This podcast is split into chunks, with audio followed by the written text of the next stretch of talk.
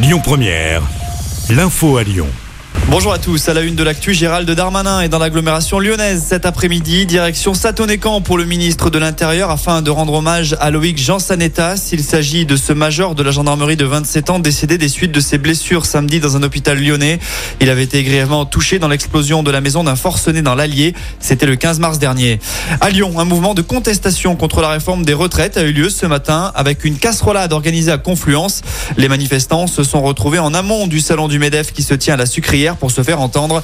La police a dû faire usage de gaz lacrymogène. À ce sujet, peut-être que cet événement va permettre au Rhône de progresser dans le classement des 100 jours de Sbeul. Notre département est actuellement troisième de ce palmarès un peu loufoque imaginé par le syndicat solidaire. Très concrètement, il établit un classement de la contestation et de là où elle est la plus importante. En fonction de l'ampleur des actions, qu'elles soient réalisées à l'encontre des membres du gouvernement lors d'une visite ou alors qu'il s'agisse de manifestations, un nombre de points est attribué au département concerné. Actuellement, vire en tête avec 105 points grâce à la venue d'Emmanuel Macron la semaine dernière.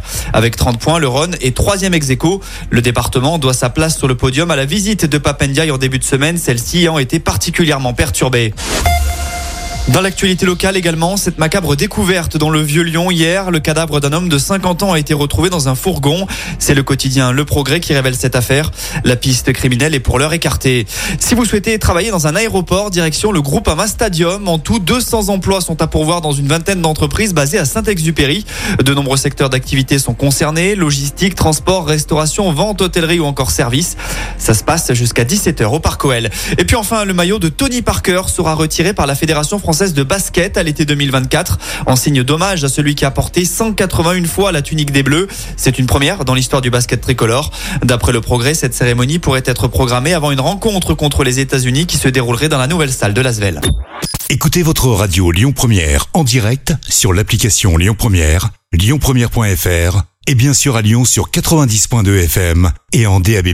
Lyon Première